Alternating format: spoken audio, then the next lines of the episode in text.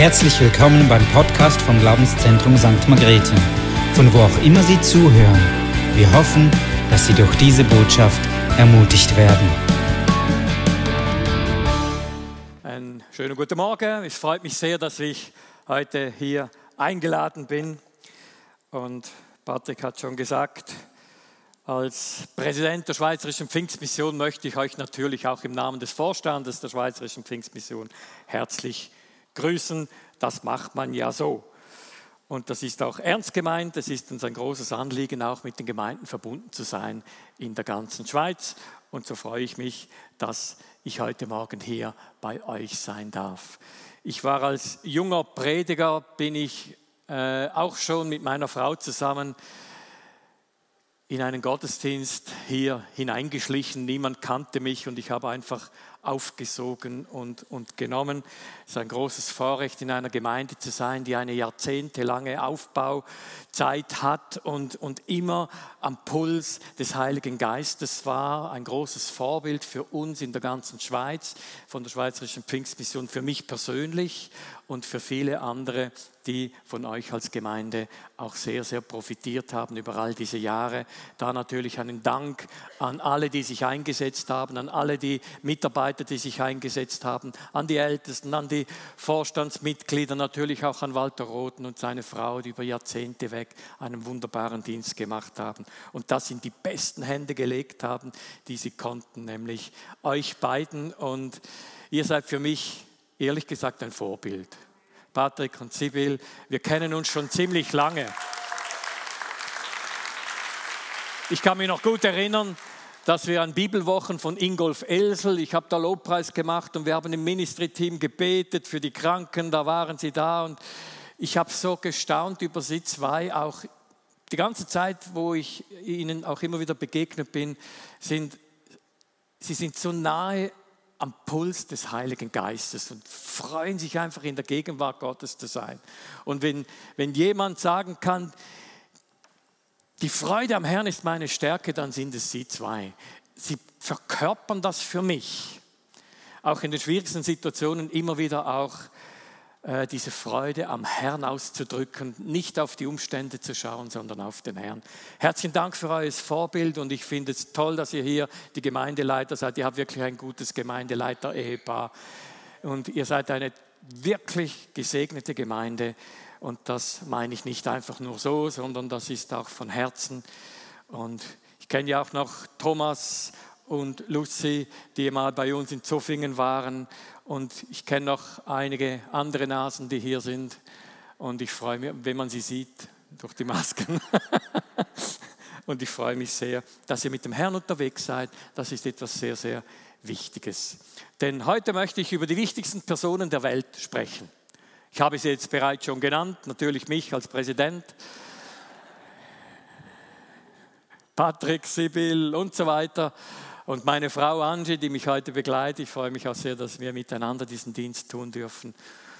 Ja, wir sind wichtig, aber du bist auch wichtig. Sag mal zu deinem Nachbarn, hey, du bist im Fall wichtig.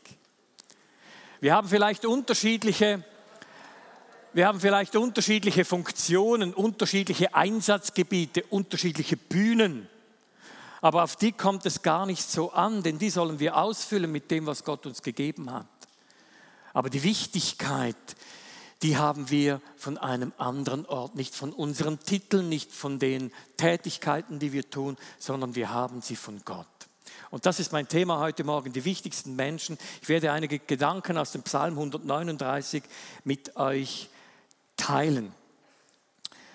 Und die Temperaturen erinnern uns ja nicht unbedingt an den Palmstrand, nicht unbedingt an Ferien unter Palmen, sondern wir setzen ein S dazu. Ich habe mich gefreut an dieser Predigtreihe äh, Sommer unter Psalmen. Das ist etwas wirklich Lustiges, aber etwas sehr Wichtiges auch, denn das Psalmbuch der Bibel ist ein wahrer Schatz, von dem man nehmen kann.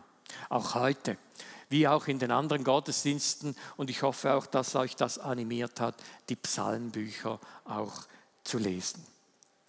Doch gerade an diesem 1. August, wir haben es gehört in der Einleitung von Patrick, aber auch von Björn, wo wir diesen Schweizer Psalm, die vierte Strophe gesungen haben, liegt es ja auf der Hand, dass wir uns noch einige Gedanken über den Schweizer Psalm machen. So heißt nämlich unsere Nationalhymne.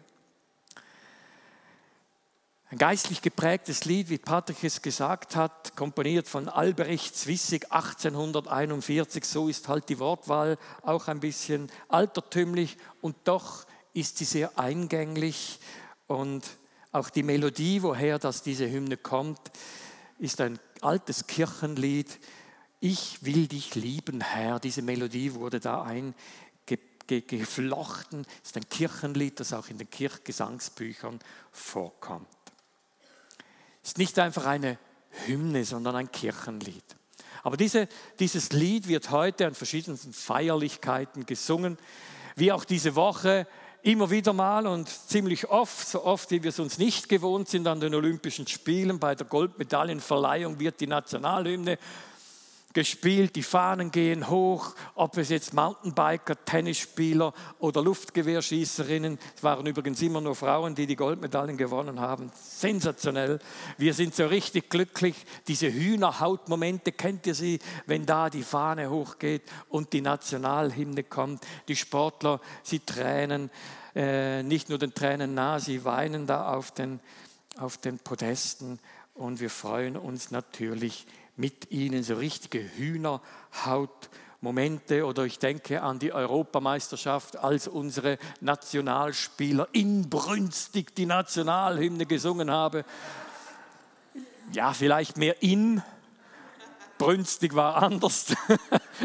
Aber sie haben doch auch gemerkt, wir spielen für unser Land. Natürlich auch für sich selber. Die Sportler sind ja sich selber auch nah, ist ja auch richtig so. Und trotzdem sind sie diejenigen, die von einem Land auch bestimmt worden sind, da in diesen Finals und wo auch immer sie sportlich tätig sind, eine Medaille zu gewinnen. In diesem Text unserer Nationalhymne wird ja nicht ein streitbares Volk besungen wie in anderen Hymnen. Vielleicht kennt ihr andere Hymnen, da ist manchmal von Raketen sogar die Rede oder kriegerisch-heroischen Siegen wird gesungen. Blutrünstige äh, Nationalhymnen würden zum Teil gesungen. Also wirklich, wenn du dann den Texten nachgehst, da friert es einen gerade. Unsere Nationalhymne zeugt davon, dass sich die Menschen unseres Landes eigentlich bewusst sind, dass sie nicht die oberste Instanz sind. In unserem Land gibt es noch eine höhere Instanz als das Volk. Und das wird in dieser Nationalhymne wunderbar zum Ausdruck gebracht. Menschen, die sich bewusst sind, da gibt es einen hoch erhabenen, herrlichen, wie, es, wie wir dies in der ersten Strophe hören. Ein menschenfreundlicher, liebender in der zweiten Strophe. Unergründlich ewiger in der dritten und allmächtig rettender, wir haben es gesungen in der vierten Strophe. Ja, betet, freie Schweizer betet, so heißt es im ersten Vers und das wollen wir jetzt auch gerade tun. Vater, ich danke dir, dass wir dich über allem wissen dürfen. Herr, ich ehre dich, dass du unser Gott bist, dass wir unsere Leben dir weihen dürfen, Herr. Du bist die oberste Instanz. Du stehst über allem, ob wir das wollen oder nicht. Wir ehren dich, Herr, weil du unser Gott bist. Wir danken dir, dass du das Wichtigste in unserem Leben bist. Wir danken dir, dass du heute Morgen hier bist und wir bitten dich, dass du den Raum erfüllst mit deiner Gegenwart. Amen. Nun, bei, intern, äh, bei internationalen Sportanlässen werden ja die Sieger geehrt, auch mit der Nationalhymne. Aber da steht nicht die Hymne im Vordergrund, im Mittelpunkt, sondern die Sportler und ihre Leistung. Ist auch richtig so. Und trotzdem kommt da die Hymne, weil sie ein Land vertreten.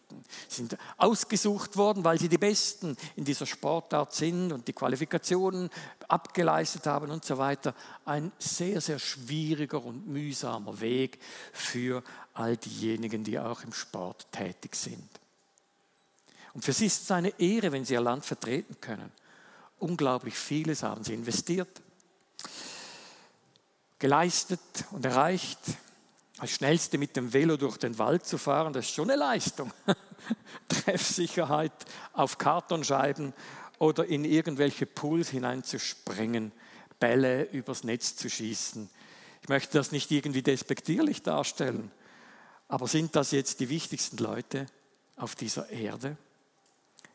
Ja, sie stehen im Mittelpunkt der Aufmerksamkeit und das ist doch gut so. Wenn solche Olympischen Spiele sind und sie etwas geleistet haben, da feiern wir sie und wir freuen uns und jubeln mit ihnen mit. Das ist wichtig. Aber wenn wir uns Gedanken machen über die wichtigsten Menschen dieser Welt, sind es denn diejenigen, die auf den Zeitschriften und Portalen im Internet, auf den Posts unserer Instagram- und Facebook-Accounts, wo wir uns darüber freuen, dass sie gewonnen haben, sind das denn die wichtigsten? Vielleicht einen kurzen Augenblick. Aber ich möchte mit euch in einige Gedanken des Psalm 139 hineingehen. Aber bevor wir das tun, ein kleines Quiz. Und in diesem Quiz dürft ihr einfach reinrufen, bitte googelt nicht nach. Also den Google könnt ihr zulassen im Moment. Ihr könnt den Psalm 139 auf eurer App einmal nach vorne holen, damit ihr schon äh, mitlesen könnt. Denn ich habe keine PowerPoint da. Ihr könnt natürlich auch eure analoge Bibel aufschlagen, Psalm 139. Aber zum Quiz. Ein paar Personen, die ihr vielleicht kennt, vielleicht auch nicht. Erster Teil dieses Quizzes. Am Schluss meiner Predigt werde ich noch einen zweiten Teil des Quizzes anfügen, um das ein bisschen abzurunden. Nun, wir sind mitten in dieser olympischen zwei Wochen und natürlich eine Olympiafrage für alle Sportaffinen unter uns. Welcher Athlet, das ist die Frage 1, welcher Athlet hat am allermeisten Goldmedaillen überhaupt gewonnen und vielleicht weißt du auch wie viele. Wie aus der Kanone geschossen. Michael Phelps, ein Schwimmer, wie viele Medaillen? 23 Goldmedaillen gewonnen. Michael Phelps, Schwimmen so, kennst du? Unglaublich. 23 Mal Nationalhymne und Tränen und Ganz verrückt. Der zweite. Vielleicht bist du ja nicht so ein Sportler, gehst mehr in die Literatur hinein. Wer war Nobelpreisträger der Literatur 2020?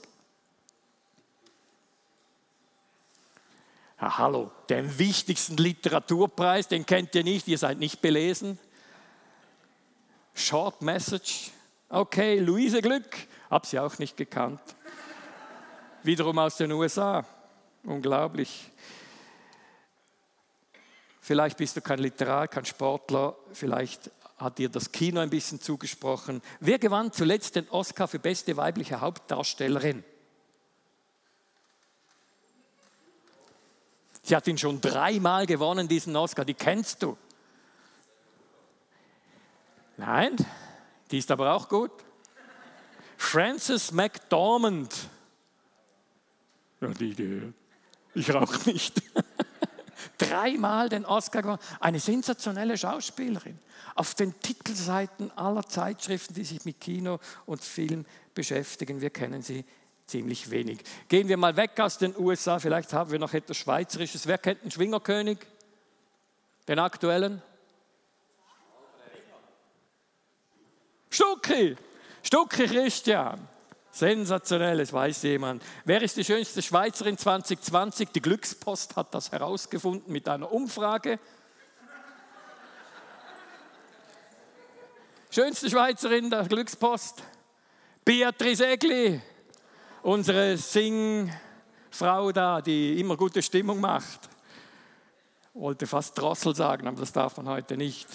Äh, Goldkehlchen, Beatrice Egli, eine wunderbare Stimme und immer wieder so dieses Freudige. Ihr habt es nicht gewusst. Wer hat Amerika entdeckt? Nein, die Wikinger. alles Menschen, Kolumbus ist auch wichtig, aber es sind alles Menschen, die wir jetzt genannt haben und da könnten wir noch den Präsidenten der Schweizerischen Pfingstmission ansetzen, Pastoren, wer auch immer sind Menschen, die etwas in ihrer Funktion geleistet haben, irgendwie wichtig sind, auf den Zeitschriften, wenigstens die Olympioniken und die Schauspieler in den, in, den, in den Nachrichten kommen. Wir sehen ihre Gesichter, sie lächeln in die Kameras, sie sind prominente und wir kennen sie kaum. Vielleicht, wenn wir den Namen hören, ah ja, genau, das war die doch. Und wenn wir das Gesicht sehen, aber auch schon gesehen, aber kennen. Wenn diese Promis so schnell vergessen werden und zum Teil in der Bedeutungslosigkeit verschwinden, stellt sich uns die Frage, was ist denn mit mir, der ich nicht mal auf einer Zeitschrift war? Von mir gibt es kaum ein Foto. Wer denkt denn noch an mich? Bin ich denn wichtig in meinem Leben? Es muss ja nicht der Nobelpreis oder der Oscar sein, doch bin ich beachtenswert wer beachtet mich? Oder verschwinde ich irgendwo im Nirvana der Bedeutungslosigkeit? Bin ich bedeutsam für Menschen, für die Gesellschaft, für die Gemeinde, für Gott? Und so mancher denkt, ich bin doch der Hempfli-Bempfli aus der hintersten Reihe, die Geschichte wird doch ohne mich geschrieben. Und da muss man sagen, ja, Geschichte wird auch ohne dich geschrieben, aber wie toll wäre es doch, wenn sie mit dir geschrieben wird. Bist du Gott wichtig? Man begnügt sich vielleicht, Gottesdienste zu besuchen und zu sehen.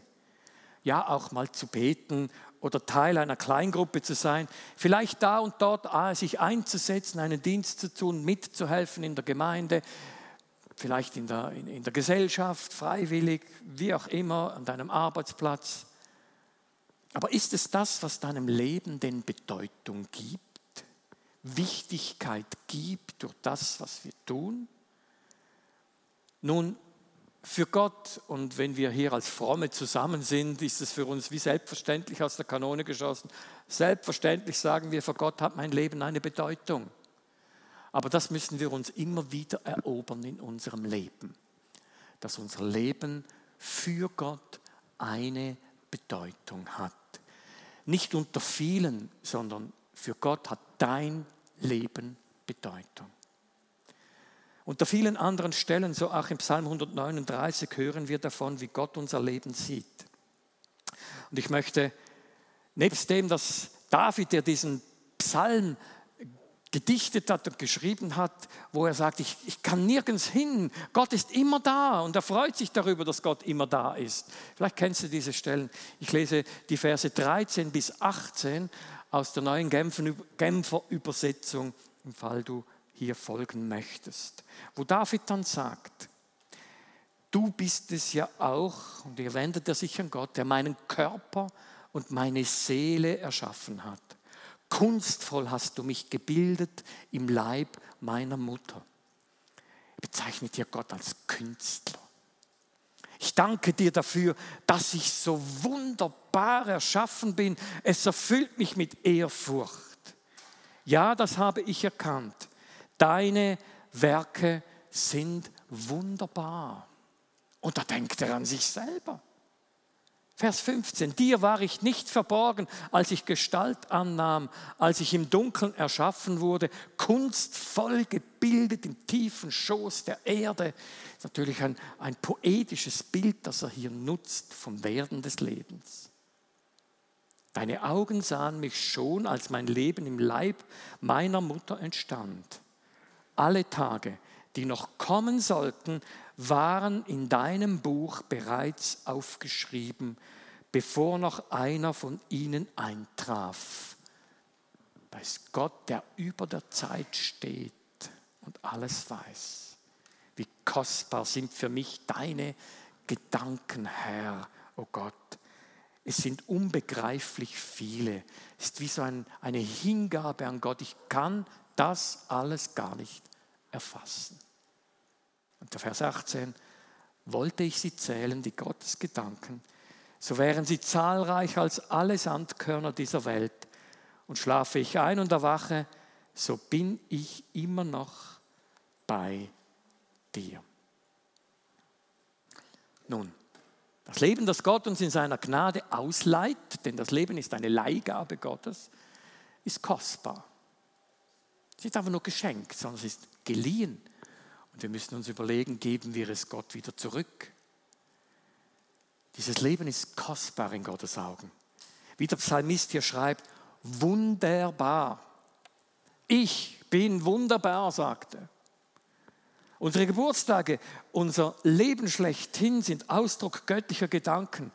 Dein Leben hat einen gottgegebenen Sinn. Doch es geht nicht darum, irgendwo auf einem Podest zu stehen, in Wikipedia, den Bestsellerlisten der Welt und in den Nachrichten gefeiert zu werden und zu erscheinen, sondern es geht darum, dass durch unser Leben Gott geehrt wird. Dazu sind wir geschaffen worden, um Gott zu ehren. Und er freut sich am Menschen. Es ist der Plan Gottes, mit dem Menschen zusammenzuleben und das ist zerbrochen. Du kannst ganz am Anfang der Bibel lesen, ist zerbrochen. Die Menschen haben sich getrennt von Gott. Und Gott hat alles dafür getan, dass es wieder möglich ist, in diese Gemeinschaft hineinzukommen. Und so soll auch unser Leben, wenn wir uns Gott hingeben, zur Ehre Gottes gelebt werden. Das ist der Bauplan unseres Lebens. So wie in diesem Lobpreis des Lebens, das Gott uns schenkt im Psalm 139. So sind wir also gerufen zu glauben und dafür dankbar zu sein, wie Gott uns geschaffen hat. Und nicht meinen, wir wissen es denn besser. Und das ist die große Herausforderung dieses, dieser Worte. Denn schaust du am Morgen in den Spiegel und frohlockst, ich danke dir dafür, dass ich so wunderbar erschaffen bin. Es erfüllt mich mit Ehrfurcht. Ja, das habe ich erkannt. Deine Werke sind wunderbar und jetzt rasiere ich mich. Machst du das am Morgen, wenn du in den Spiegel blickst? Ich würde es dir mal empfehlen, schreib diesen Vers doch mal auf deinen Spiegel. Und jedes Mal, wenn du vor den Spiegel trittst, liest du diesen Vers und du denkst, du meine Güte, was sieht denn Gott hier? Warum tun wir es nicht? Wissen wir es besser als Gott? Okay, ja, David, der hat ja gut reden. Der kann das schreiben. Der kann das in den Spiegel hinein sagen. Braun gebrannt, muskelbepackt, Sixpack, lockiges, glänzendes Haar, eine Schönheit atemberaubender Blick. König, Influencer, Singen-Songwriter, erfolgreich, Staatsherr, Mann nach dem Herzen Gottes. Da winkt man doch gerne in den Spiegel und sagt, wunderbar hast du das gemacht.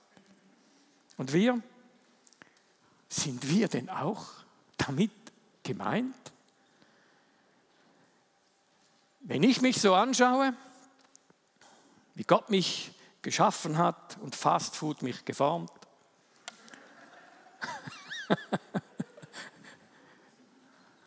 mit meinen Unzulänglichkeiten in meinem Leben, mit der Zerbrochenheit meines Lebens, mit den schrägen Dingen, mein Körper wird älter, kommst in ein knackiges Alter, alles knackt, wenn du aufstehst. Und wenn wir auf unser Leben blicken, dann haben wir nicht unbedingt gerade diesen Freudenschrei. Vielleicht. Unsere körperliche Einschränkungen, Gebrechen, Behinderungen, charakterliche Schwächen, unsägliche Lebensbiografien, zum Teil schlimmste Lebensumstände, die wir nicht steuern können, in die wir hineingeboren werden oder wurden. Wenn wir hinblicken auf eine entstellte, verunstaltete, gefallene und sterbende Schöpfung, zu der auch wir Menschen gehören mit unserer Körperlichkeit, die zergeht. Da dürfen wir eines nicht vergessen. Der Schöpferplan Gottes ist ein anderer. Und hier gilt es, Glauben einzusetzen und den Blick auf das zu richten, was Gott über uns sagt. Nicht schön reden, aber Gott sieht etwas anderes in uns, als wir sehen. Und er hat alles getan, dass wir darin leben können. Denn er hat den Tod am Kreuz auf Golgatha besiegt. Das, was uns zerstört, die Sünde. All das, was uns verunstaltet, er hat es ans Kreuz von Golgatha genommen, damit wir frei werden und bereits jetzt dieses Pfand des Heiligen Geistes bekommen, um dann in der Ewigkeit in die Vollendung hineinzukommen. Ist das nicht sensationell? Du darfst ruhig einmal Halleluja dazu sagen, wir sind in einer Pfingstgemeinde. Halleluja! Wie schön ist es doch, mit Gott unterwegs zu sein. Denn er hat einen Plan für mich, auch wenn hier mein Zelt zerfällt, wie es Paulus auch schon schön sagt. Ich habe eine Ewigkeitsperspektive. Gehen wir ins Neue Testament. Im Epheserbrief in Kapitel 2, Vers 10 sagt uns Paulus, denn was wir sind, ist Gottes Werk.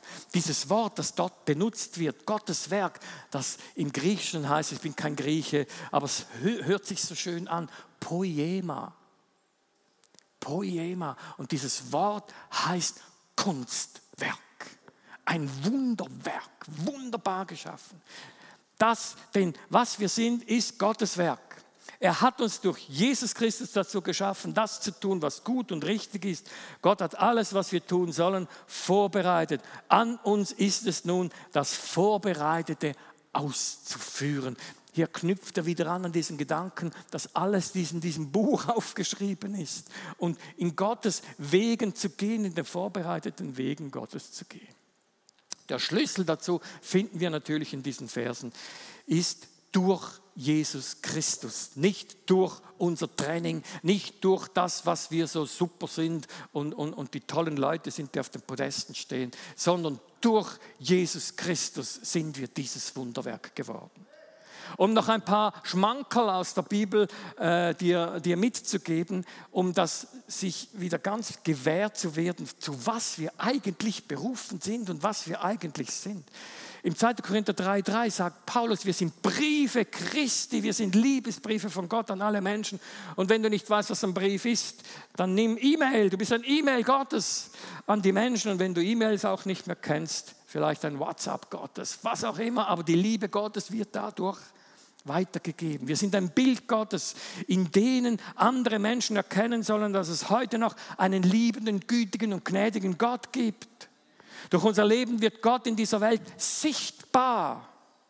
Wir sind sein Licht, wir sind ein Licht auf einem Leuchter, das in der Dunkelheit Hoffnung erstrahlen lässt. Matthäus 5, Bergpredigt. Wir sind das Salz der Erde. Nicht wir werden es mal sein, sondern wir sind es, das den göttlichen Geschmack in eine geschmacklose Gesellschaft hineinbringt und trägt. Ein Wohlgeruch Gottes in diesem Mief dieser Welt. Wir sind bestimmt Diener des höchsten Gottes zu sein, wertgeachtet von Gott, königliche Priester, wie Petrus es sagt. Doch es packt uns oft ein beklemmendes Gefühl, wenn wir diese Texte lesen. Und du denkst vielleicht, es kann nicht mehr lange dauern, dann merkt Gott, dass ich gar nicht das große Licht bin. Die Würze, ein strahlendes Abbild des Herrn, wunderbar oder gar ein Liebesbrief. Ich bin eher eine ausgerissene oder ausgeblasene Kerze, zerbrochener Spiegel, bestenfalls eine ziemlich abgerissene Postkarte. Vielleicht sogar ein Strafzettel Gottes, wo ich überall nur immer von den Strafen erzähle. Oder eine fromme Einschränkung, immer dagegen, dagegen, dagegen. Nie, für was stehst du denn eigentlich? Und die himmlische Personalabteilung hat sich vielleicht geirrt mit mir. Ich für Gott leben, ich ein Botschafter sein, ich ein wunderbarer Gedanke Gottes, ich wichtig. Was habe ich denn schon zu bieten? Wenn ich bete, dann stehen keine Toten auf, dann schlafen höchstens meine Kinder ein. Ich sehe da einige wissen, von was ich rede. Doch es bleibt. Die Absicht und das Ziel, das Gott mit unserem Leben hat, zu seiner Ehre für ihn zu leben und die vorbereiteten Werke zu tun, das bleibt. Kommst nicht drauf vorbei. Gott steht auf seinem Wort und sagt nicht, ah ja, genau, jetzt wo du sagst, nimm es wieder zurück. Nein, nein. Gott steht zu seinem Wort. Und es ist für dich nicht nur die zwei Stunden am Sonntagmorgen, mal zu spenden und mal zu beten. Nein, es ist wichtig an deinem Arbeitsplatz, in deiner Familie, in der Erziehung deiner Kinder, in deiner Ehe, vor dem Computer, in deiner Freizeit, wenn du mit deinen Freunden zusammen bist, 24 Stunden am Tag. Er, der Herr, wir seine Geschöpfer, Diener. Nicht temporär, immer.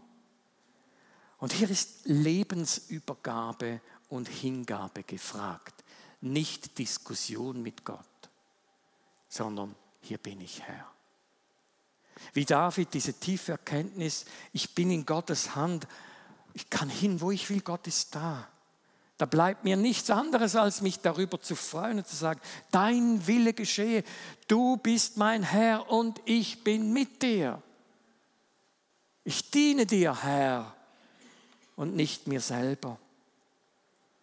Ja, vielleicht ist der Gedanke des Dieners für uns ein bisschen fremd. Jesus sagt in Johannes 15, 15, ich nenne euch Freunde und nicht mehr Diener, also bin ich ja kein Diener mehr. Doch, doch, Freunde dienen und zwar immer. Sonst sind sie keine Freunde. Freunde dienen. Also weg von diesem Gedanken, Gott hat sich gefälligst um mich zu sorgen, damit ich das spirituelle Rundum-Wohlfühlpaket genießen kann. Und wenn er es nicht macht, dann gehe ich nicht mehr in den Gottesdienst hey, du bist keine Randfigur. Du bist nicht der Hempfli-Bempfli der hintersten Reihe. Auch wenn dich Menschen oder du selber dich nicht so sieht, Gott sieht dich als den wichtigsten Menschen dieser Welt. Er hat sogar sein Leben für dich gegeben. Vielleicht hast du nicht gemerkt, dass er sich schon längst um dich gekümmert hat dich mit seiner Liebe in sein Reich hineingeliebt hat, sein Leben für dich gegeben, für dich gestorben, damit die Sünde, deine Sünde, dich nicht tötet und ewig von Gott trennt. Er hat dir ein neues Leben geschenkt. Du darfst im Plan Gottes leben. Und wenn du das noch nicht für dich erobert hast, dann tu es doch. Wende dich an Gott.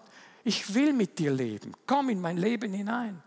Wenn du nicht weißt wie, dann wende dich an diese Gemeinde. Sie werden dir zeigen, wie du ein Leben mit Gott führen kannst und ein Nachfolger von Jesus Christus werden.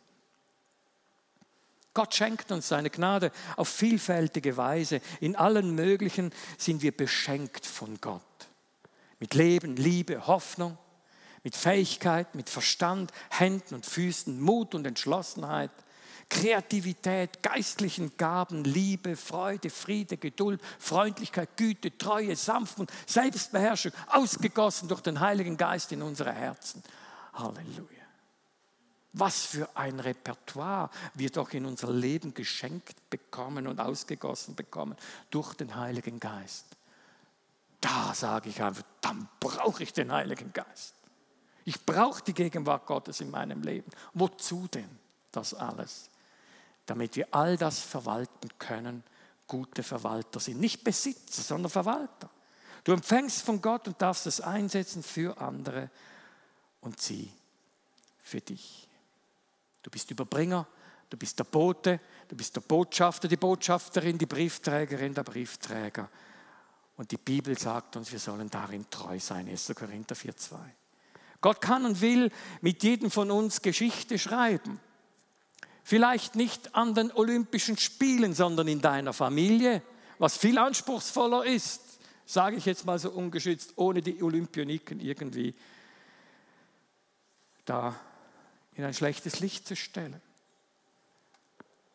In unserer Familie haben wir viel mehr Einfluss als an den Olympischen Spielen. Wir sind wichtig.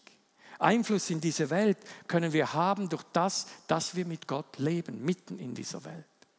Er kann und will dich gebrauchen, um sein Reich auszubreiten. Du bist wichtig. Wunderbar sind deine Werke. Auch ich. Das soll dein Gebet sein. Versöhne dich mit dir selbst. Und wenn du hier anstehst und sagst, da habe ich Schwierigkeiten damit, dann gibt es gute Beratungsmöglichkeiten auch hier in der Gemeinde. Wir beten gerne für dich. Wir gehen gerne mit dir einen Weg, damit du in deine Identität hineinfinden kannst. Wenn Gott dich über alles liebt, wer bist du dass du es nicht tust.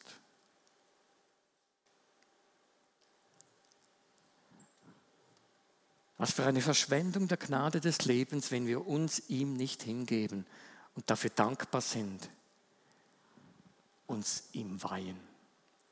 Poema, Gottes Kunstwerk. Wir sind es durch Jesus. Mir kommt gerade eine Geschichte in den Sinn, die wunderbar dazu passt. Vielleicht hast du sie schon gehört, ich habe sie schon einige Male erzählt. Pablo Picasso kennt ihn jemand? Hat jemand einen Picasso zu Hause? Nicht? Also ein Pablo Picasso Kunstwerk, das ist Millionen wert, das ist unglaublich, was, was das alles kostet. Seine Kunst, das zu verkaufen. Über Kunst kann man sich ja bekanntlich streiten. Nun, Pablo Picasso hat in Spanien gelebt und da gibt es eine Geschichte, ich weiß nicht, ob sie stimmt, aber sie ist herzig und wirklich gut.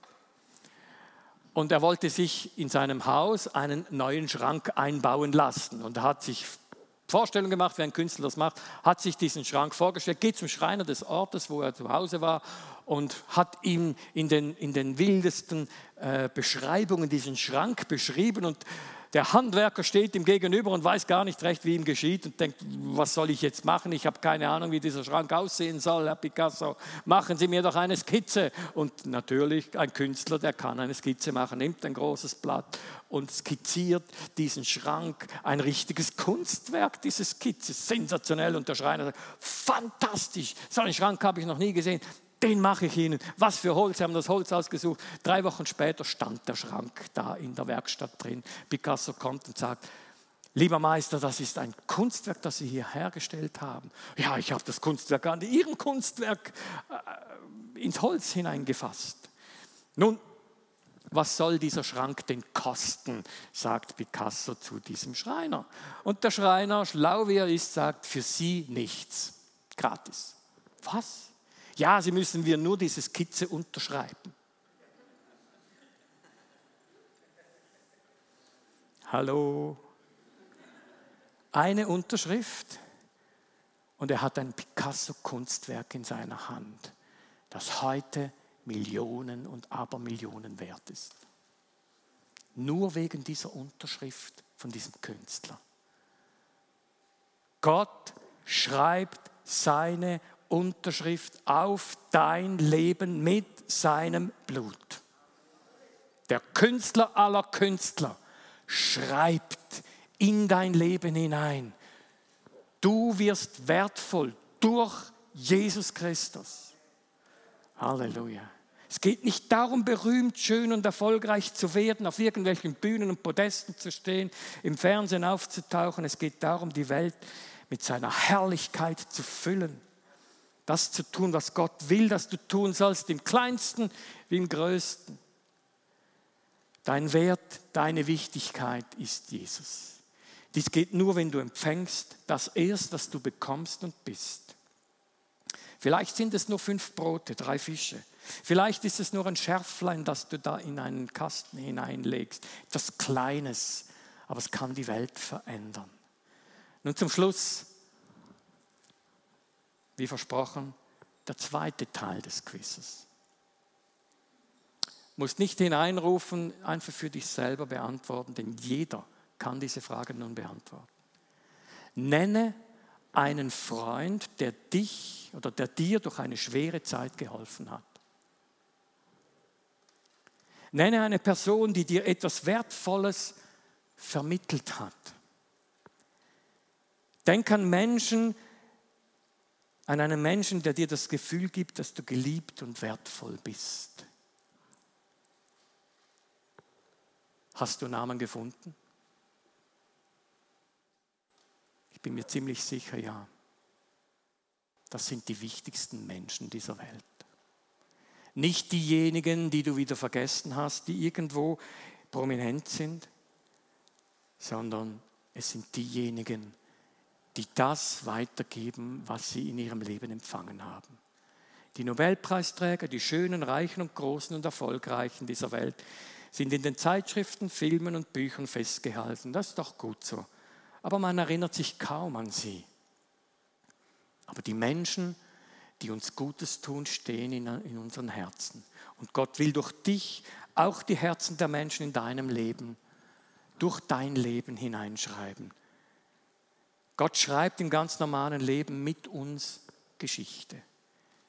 Wenn wir es ihm überlassen, wir es dankbar leben und er mit seinem Heiligen Geist in und durch uns wirken kann, können wir sagen, mein Leben soll Gott ehren.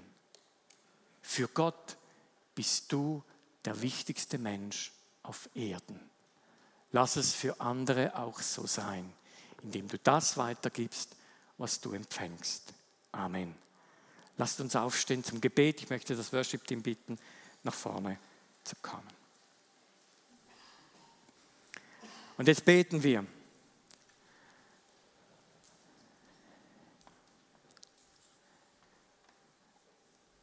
Ich glaube, Gott hat in dein Leben hineingesprochen. An diesem Punkt, der jetzt wichtig ist für dein Leben. Vielleicht kannst du nicht in den Spiegel blicken, weil du denkst, was sehe ich da?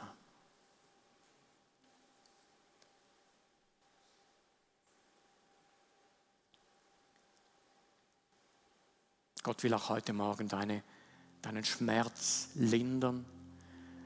Er will deine Verletzungen heilen. Er will dein Bild, das du hast, in sein Bild verwandeln. Vielleicht braucht das eine Zeit. Gib Gott diese Zeit.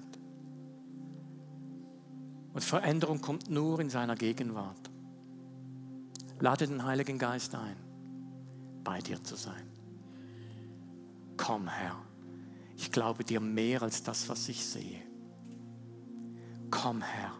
Ich glaube mehr deinem Wort als das, was ich erlebt habe, in dem ich bin und das ich noch erleben werde.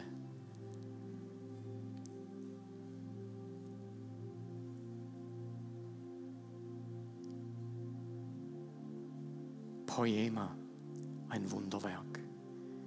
Ein Künstler hat sich in mein Leben eingemischt und hat mein Leben kunstvoll gemacht. Und das wünsche ich auch dir. Und ich segne dich mit der Präsenz des Heiligen Geistes.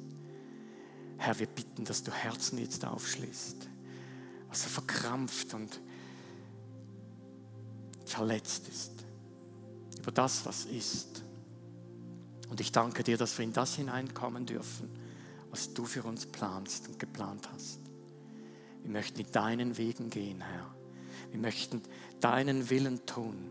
Wir möchten mit dir zusammen sein. Und ich danke dir, dass du mit deiner liebenden Hand allen Geschwistern hier, auch denjenigen, die am Livestream sind, Herr, dienst jetzt durch die Kraft deines Geistes.